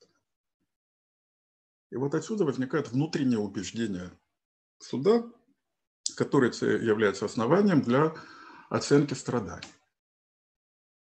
Я уж не говорю, что юридическое лицо не страдает. У нас э, обижаются в нашей стране церковь, э, чего там. А скажите, кто не обижается? Пожарные службы, МЧС. У нас все обидчивые. Значит, они страдают. Я туда не буду. Пусть страдают. Человек, Э, как это там, entity должно страдать в одиночестве.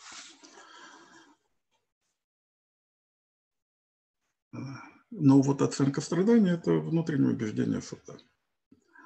А восстановление причиненного вреда юридическому лицу – это не оценка суда, это предмет доказывания. И эти выводы были приняты законодателем. А, ну, юристу и ученому положено с гордостью говорить, когда его выводы вошли в закон или в постановление пленума.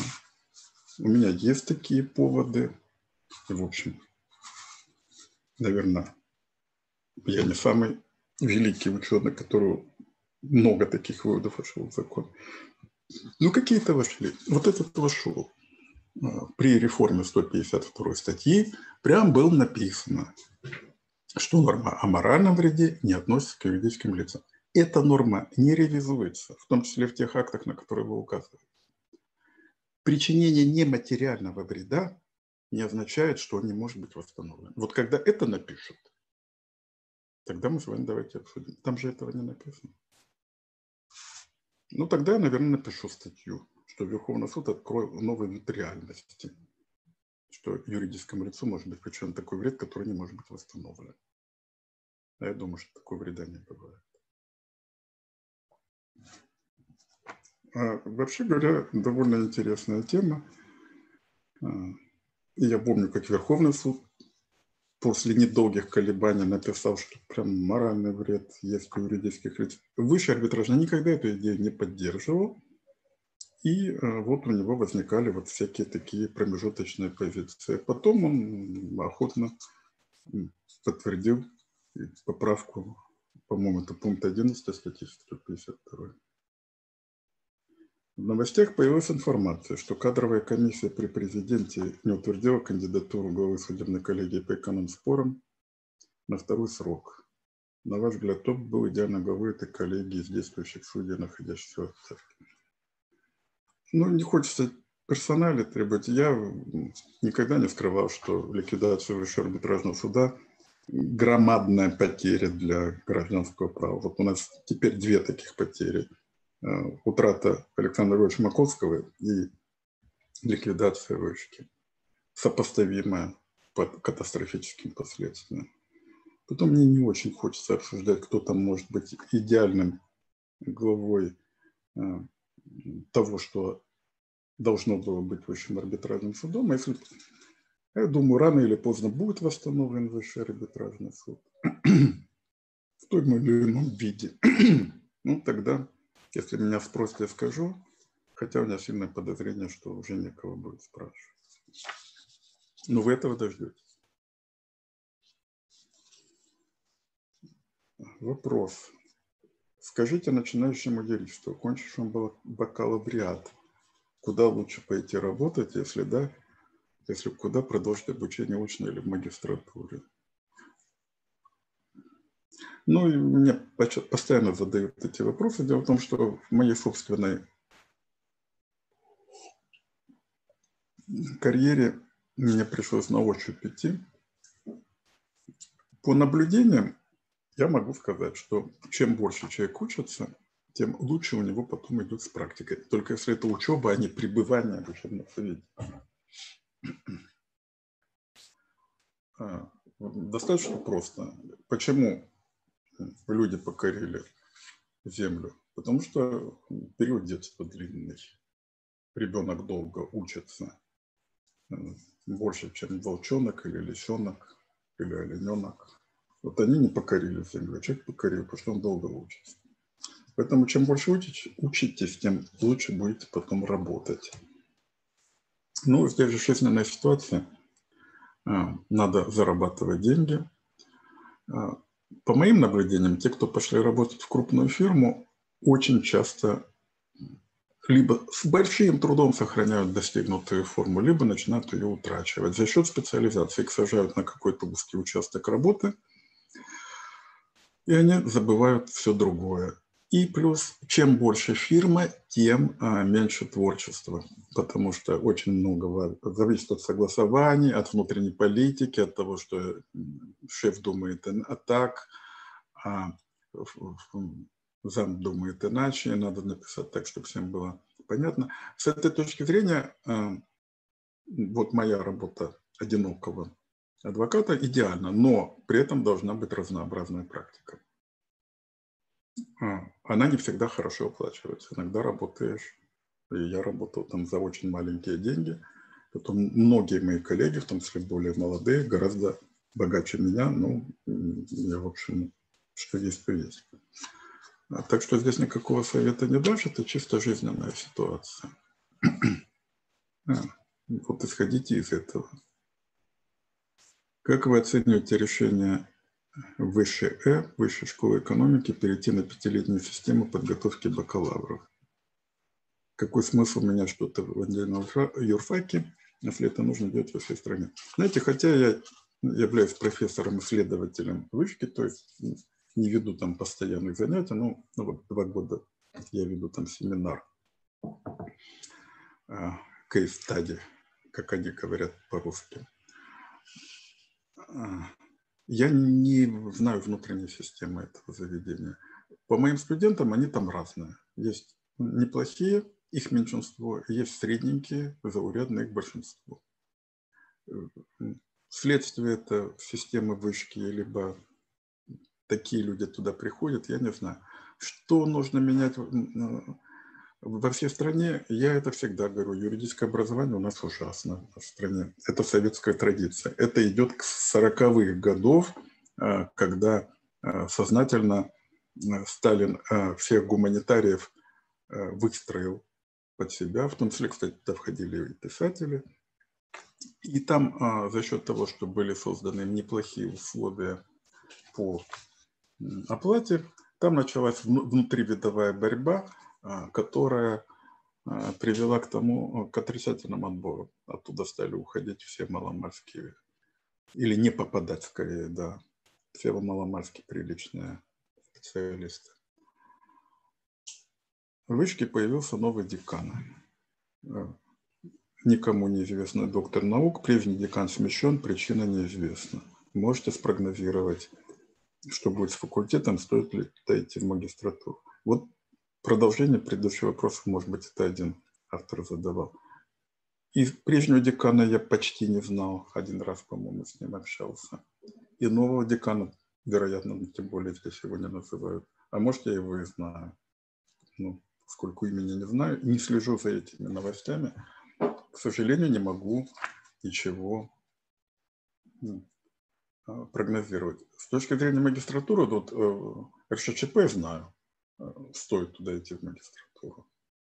А, магистров вышки не очень хорошо знаю, ничего не могу сказать.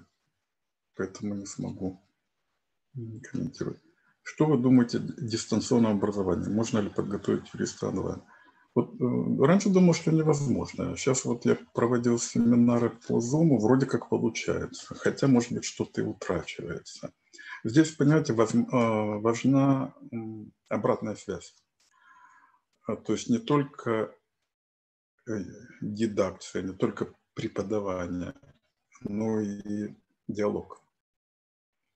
А, здесь не так важна система дистанционно, она это позволяет. Как надо отказываться от авторитарных э, методов преподавания.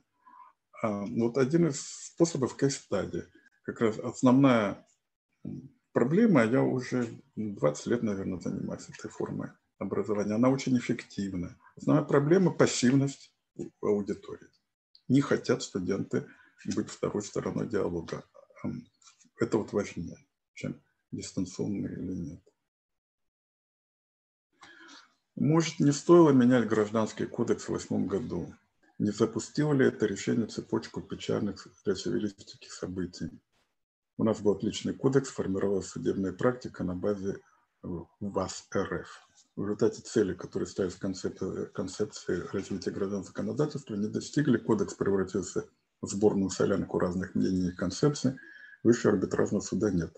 Кто и зачем решил изменить кодекс? Не вышел, только хуже.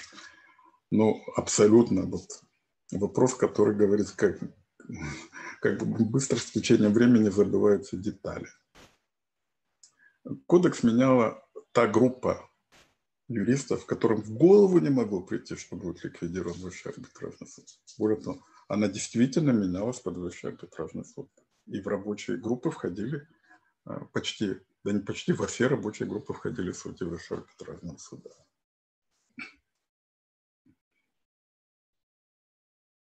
Эти люди не могли принять решение о ликвидации высшего арбитражного суда. Это выстрелить себе не в ногу, а в голову. А кто выстрелил в голову, вы знаете. А, и, кстати, вот по той причине, по которой был ликвиден высший арбитражный суд, и гражданский кодекс не был принят сразу, потому что он принимался, а, а, проект принимался, разрабатывался так, что он должен был принят на одном заседании, точнее, одним законом так называемой Думы. В результате действительно превратил сборную солянку. Но не мнение концепции, а норм, а мнение концепции вы найдете в комментарии к нему. Нормы там действительно не очень-то логически выстроены. Но когда нет высшего арбитражного суда, некому все это толковать, он бы как-то с этим справился. Это очень печальная повесть. Вот. Точнее, по жанру это некролог. Вот. Мне как-то добавить нечего. Ну, по крайней мере, уж ну, как вам может прийти в голову, что тот, кто решил менять кодекс, решил ликвидировать вообще арбитражный суд. Или как-то это связано. Это решение совершенно э, в разной связи находится, инициировано разными политическими силами.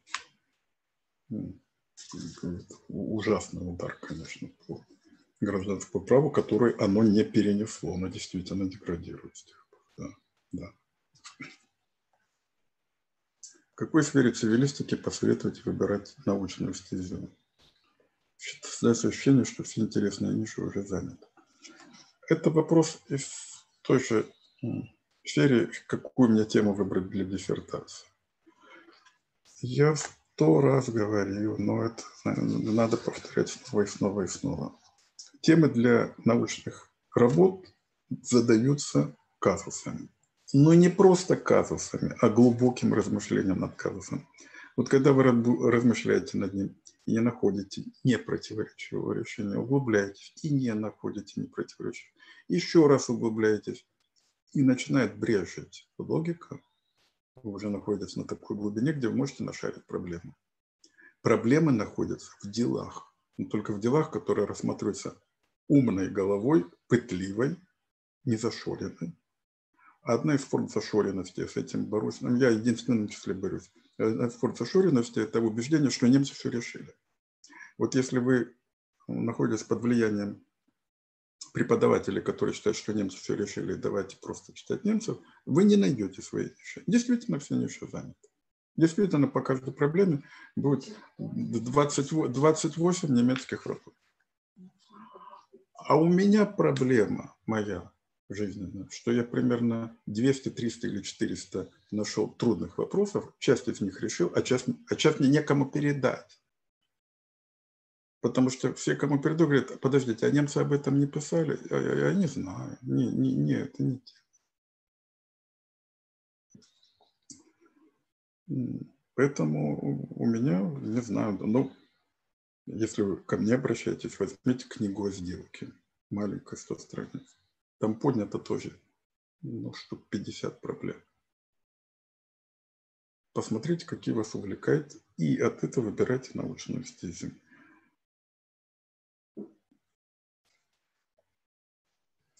Ваше отношение к утверждению о том, что технологии разрушают право. Происходит десакрализация юриста, нормы приравниваются строчкам программистского кода – который в любой момент можно исправить, а духе законов никто вспоминает. Дай бог и закон тоже. Теперь цифры важнее. Ну, здесь смешано несколько вещей. Технологии вытесняют юристов из рутинной части. Ну, например, банковские юристы, которые пишут в день по 40 исков о обращении взыскания на залог, либо о досрочном взыскании кредита действительно могут быть заменены программой. И действительно эти позиции будут э, утрачиваться. А что касается толкования, то здесь импульс идет от суда. Если суду все ясно, то ничего не нужно, никакое толкование. Если суду не ясно, вопросы, которые он выбрасывает, требуют размышления, машина с ними не справится. Лично мне технологии помогают а, в работе с литературой, естественно. Потому что какая бы ни была библиотека, она у меня не очень-то большая. Ну, скажем, у Александра Львовича, ну, там, наверное, несколько тысяч, там, мне гораздо меньше. Ну, в ней очень тяжело работать на бумаге, искать. Ну, вот технология облегчает поиск. И здесь вот большой прорыв. Ну, а дальше толкование от, от, легче не становится от того, что э, у тебя поисковик работает. Поэтому не думаю. Так. Можно ли прекратить обязательства на основании 417 условиях пандемии? Как вы оцениваете коронавирусные обзоры? Знаете, я как не залезу а, в свою почту, там все время приглашение на семинары э, об объяснении вопросов, связанных с пандемией. У меня ощущение, что все разъяснено, поэтому я бы вас туда бы переадресовал. Есть ли объективная потребность в реформе вечного права? Ну, много раз об этом говорил, у нас нет вечных прав, практически нет. То, что есть, это советский вариант, который был как раз в том самом кодексе, который здесь один из слушателей считает идеальным. А, а их надо вводить. А ввести их можно только законом. Вот защиту права собственности можно толкованием, что и сделано в постановлении 1022. А система вечных прав только кодексом. По приобретательной давности мы уже только вот за эти полтора часа уже несколько рассказали, ее только кодексом можно преобразовать. Что касается права собственности, там, там меньше нужды в реформе, но тоже чего-то можно сделать. Поэтому, хотя среди молодежи очень модно мнение, такая реформа нам не нужна, мы подождем другого, другого вечного права, я думаю, что не так. Думаю, что надо вот это вечное право, которое мы разрабатывали 10 лет назад, уже 10 лет с лишним, как-то продвинуть, потом посмотреть, а, чего нам практика выдаст, и дальше двигаться. Чем вы занимались на карантине? Ну, во-первых, не занимались, а занимаемся тем же, чем я а, обычно думал, писал, читал, у меня вообще карантин как-то, тем более там, где я живу, еще эпидемия не начиналась. Ну, вот, поэтому как-то ну, как-то спокойная такая жизнь, обычная, как обычная. Да, вот жена говорит, цветами занимаемся.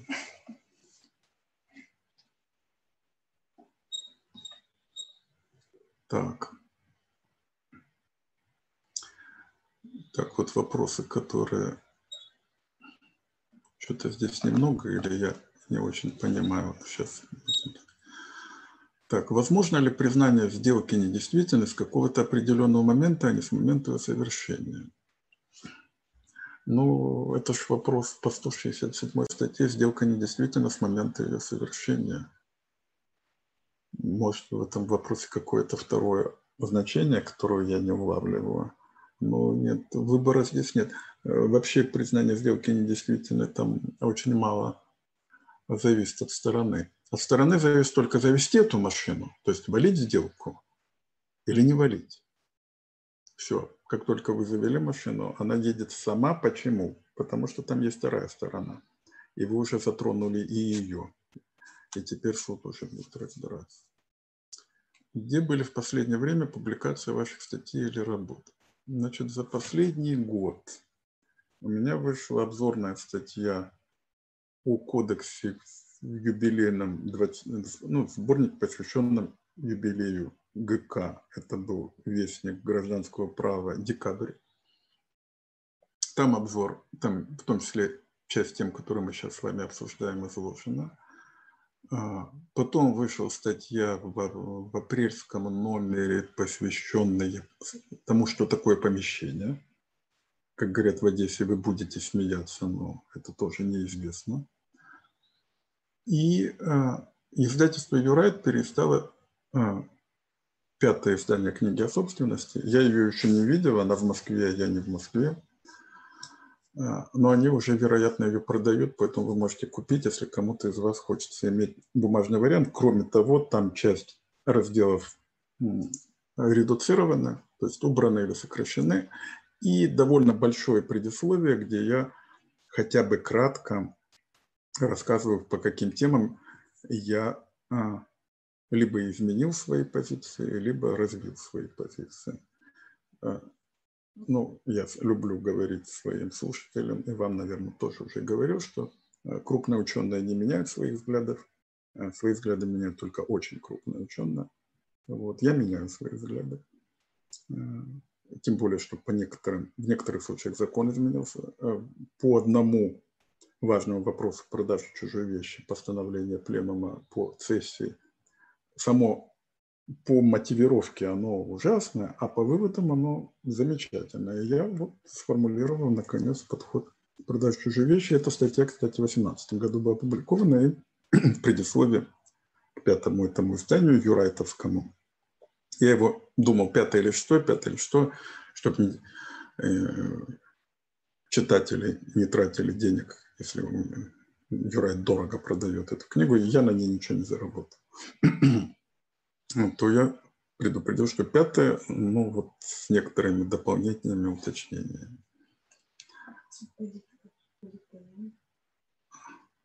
А, ну вот мне жена подсказывает статью о Даре, которая год назад была, а нет, не год назад, она осенью была опубликована э, в журнале «Политея», который никто не знает, и я не знаю, из юристов, как социологи, политологи хорошо знают. А, э, это по содержанию это наиболее значительная моя работа, но она юридическая только в некоторой части. А вообще она очень большая и ничего более значительного пока не написал. Называется она «Политические и юридические аспекты теории дара». Так, согласно абзацу 4 пункта 1 статьи 160, 160 ГК, законом, иными правовыми актами и соглашением сторон могут устанавливаться дополнительные требования, которые должны соответствовать форме сделки. Совершение на бланке определенной формы, скрепление печатью и тому подобное. И предусматривать последствия соблюдения этих требований. Если такие последствия не предусмотрены, применяется последствия соблюдения простой письменной формы. Согласно же абзаца 2 пункта 1 статьи 4 статьи 4, если стороны договорились заключить договор в определенной форме, считается заключенным после придания установленной формы хотя бы законом для договора данного вида такая форма не требовалась. Вопрос. Объясните, пожалуйста, две эти нормы, как их толковать, почему для одной и той же ситуации предсылают абсолютно два разные последствия. Но я не очень понимаю, почему разные. В первом случае говорится о нарушении, ну я так понимаю, несоблюдении. А кстати, несоблюдение письменной формы не означает, что договор не заключен. Он заключен. Просто э, трудности в доказывании его содержания и факта заключения. А во втором случае говорится, что э, если мы договорились о форме, вот как мы ее э, придали договор, то он и заключен. Может, я что-то не понял, тогда вы уточните. Необходимо ли студенту-бакалавру читать дореволюционную литературу, либо можно ограничить современным учебником, чтобы не запутывать молодой мозг? Знаете, только молодой мозг и надо запутывать. Старый сам запутается. Поэтому э, пока есть что путать, путаете. Э, дело в том, что у нас недостаточно современной литературы. Современные учебники, но в основном это учебник МГУшный, каждое следующее издание больше и больше и больше, поэтому сказать, что э, его легко прочитать, не прочитаешь. Ну, сейчас э, МГУ собрал хорошую команду цивилистов, поэтому там хорошие учебники. Э, другие учебники, в том числе и питерские, в общем, нельзя сказать, что каждое следующее издание лучше предыдущего. Но это мое субъективное мнение. Поэтому учебнику ни в коем случае нельзя ограничиваться. Вообще никак. Громадное количество сейчас молодых цивилистов пишет из германского права. Это читать надо, только понимать, что это другое право. Хорошее, развитое, другое. Дореволюционная литература, у нас ее не так уж много, поэтому вы не будете путаться. Э, кроме того, нам надо различать, скажем, таких классиков, как Шершеневич или Покровский, или э, юристов, которые какие-то другие вопросы осматривали. Э, эти вот, ну, Шершеневич у него практически все, особенно там, кроме общего учебника, у него хорошо изложен конкурс. У Покровского вообще основные проблемы, которые в свое время была просто популярной книгой. А, Еще у него очень хорошая история римского права. Надо, надо читать. Не бойтесь только запутывать. И другое дело, что, еще раз повторю, размышляйте над проблемами из конкретных дел. Когда вы начнете решать проблемы с конкретных дел, это всегда говорю своим студентам, вы обнаруживаете, что литературы не, не слишком много, как вам казалось, а вообще нет. И вот у вас есть вопрос, а книг нет, а статей нет, в том числе и немецких. Вот когда вы вот так будете воспринимать литературу, вы вопрос перестанете задавать. По приобретательной давности на недвижимость вы придерживаетесь и трудовой теории, которую у нас сейчас позитивно. Трудовая теория – это вообще ерунда, это ну, крестьянский взгляд. Э, а, была такая романистка Штайерман, э, которая э, хотела найти трудовую теорию в римском праве по типу, кто осваивает участок, тот его и приобретает. И ничего мне не получалось. Еще в римском праве было сформулировано, давность нужна для прекращения споров, для прекращения тяжб, для того, чтобы перестать спорить о вещи. А, а, и добросовестность, и приобретательная давность у них, у нас сейчас они совпадают. Но даже когда они не совпадают, у них одно и то же предназначение. А, защита владения, полученного в обороте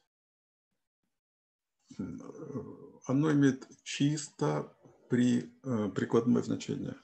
Это только здравый смысл. Там нет справедливости. Пока вы будете искать обоснование приобретения по давности или добросовестности, вы будете путаться. Как только вы отбросите это, вы скажете, это нужно для того, чтобы тот, кто владел вещью, мог вернуться в оборот.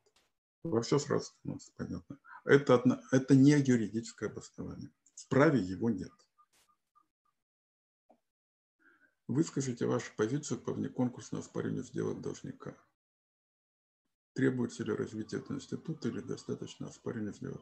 Ну, там у нас сейчас э, очень модное это направление. Я не противник внеконкурсного оспаривания сделок, но как любое оспаривание сделок, э, э, это вообще разрушительный институт оспаривания сделок там нужно дополнить, каждый, в каждом новом споре нужно какое-то дополнительное обоснование. То есть вот подход, который сформулировал еще в советском праве, если можно повалить сделку, ее надо обязательно повалить, мне не нравится. Мне нравится другой подход. Если можно сохранить сделку, ее надо обязательно сохранить. Вот с учетом этой максимы не вижу препятствий для развития конкурса.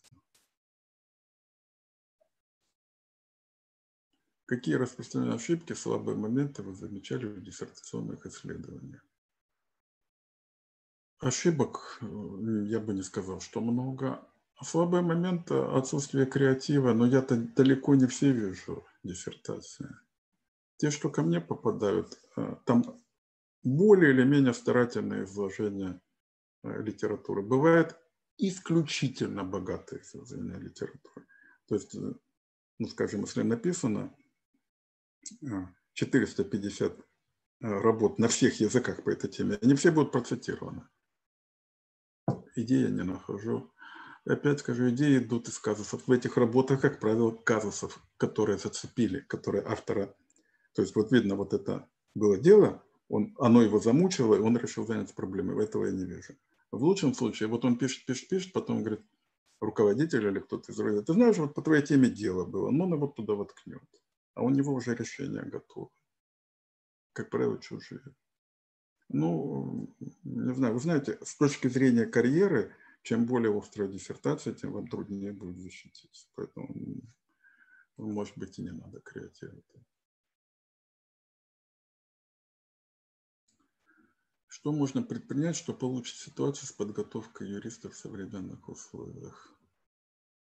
Ну, это, в общем-то, изменение общества в целом. Нет здесь никакой... Невозможно улучшить подготовку юристов, не ну, повысив роль суда в обществе. Невозможно повысить роль суда, не проведя разделение властей. Невозможно провести разделение властей, не проведя политической реформы, ну и так далее. Как одно за другое цепляется.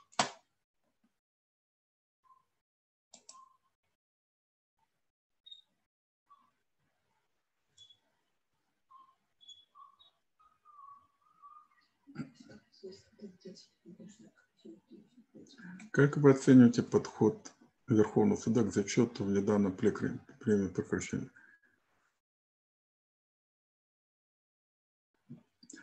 Ну, это процессуальный вопрос. Заявить, то есть здесь спрашивают, можно ли заявить зачет против уже возбужденного в суде иска в возражениях, а не как ранее исключительно путем предустречения иском. Мне кажется, что я как не процессуалист, а цивилист, не вижу здесь большой проблемы. По-моему, можно и так, и так. Как вы относитесь к, экономи- к экономическому анализу права? Экономической социологии для юриста? Макс Вебер и другие исследователи. Макс Вебер – это не экономическая социология, это вообще социология. У него он пошел от политической, он политическую структуру общества. Мне он очень много дал, например. Вот статья Дарья а, его идеи о протестантизме мне позволили сформулировать там, мою оценку евангельской этики, которая, между прочим, важна и для права.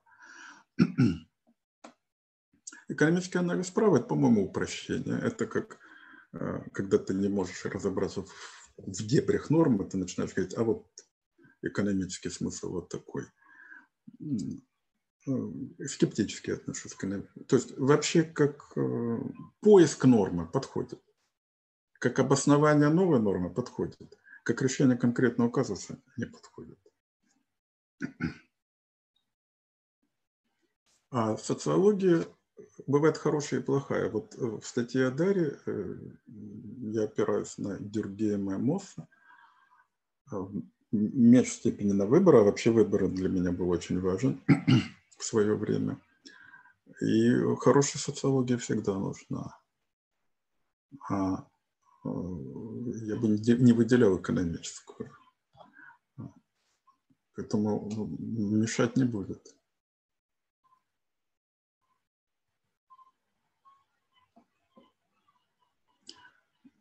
Так, солидарная ответственность основного общества, когда сделка заключена основным обществом от имени дочернего, например, по агентскому договору.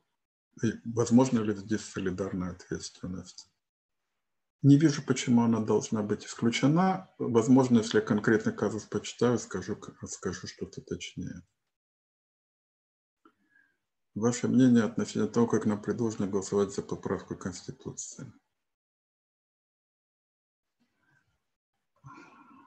Понял, я, по-моему, уже достаточно много сказал, чтобы вы сами уже догадались, какое у меня мнение.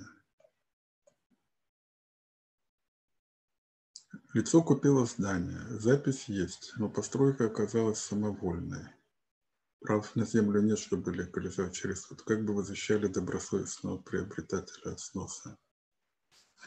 Но здесь это рассматривал в свое время в обзоре вышки. Здесь возможно только взыскание убытков продавца. Других я не вижу. От сноса можно защищаться только э, аргументом, что нет угрозы жизни и здоровью. Но вообще, когда нет прав на землю, здесь какая-то, по-моему, сделка не очень понятная. А какую более актуальную долгоиграющую тему можно написать магистерскую диссертацию? Я уже много раз отвечал на эту тему. А, могу только сказать, на какую не надо. Не о распорядительных сделках. Там я недавно читал, написано уже больше ста работ. Э, и вам легко будет найти литературу, а актуальность э, не обоснуете.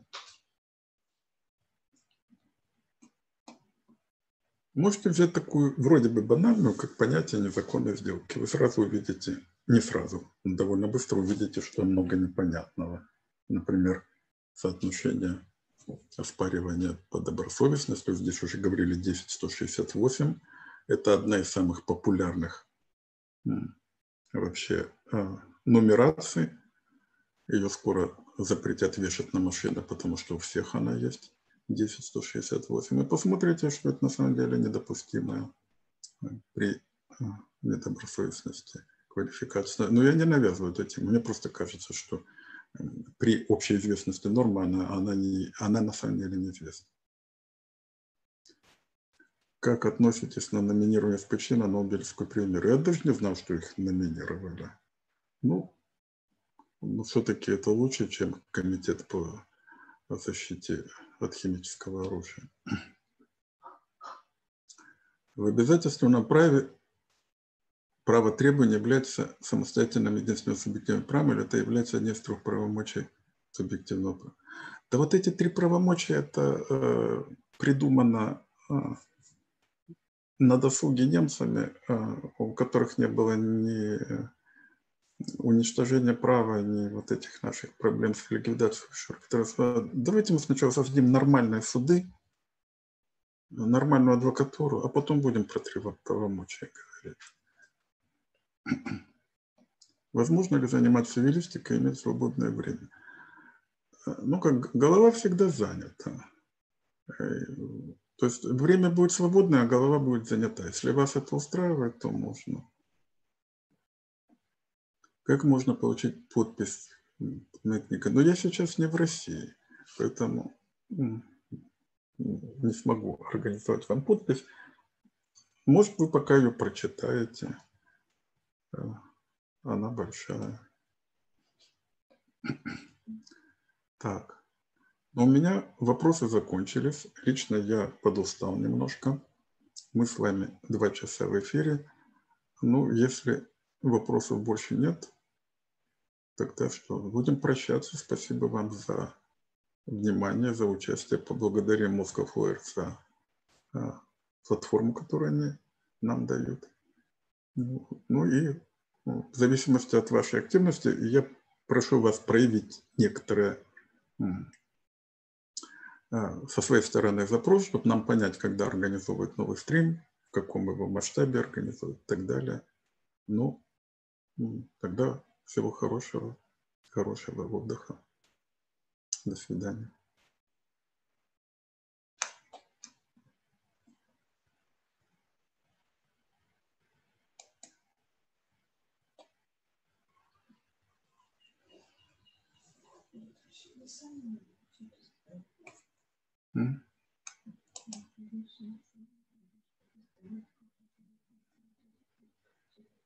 А, да, там только вот такая связь.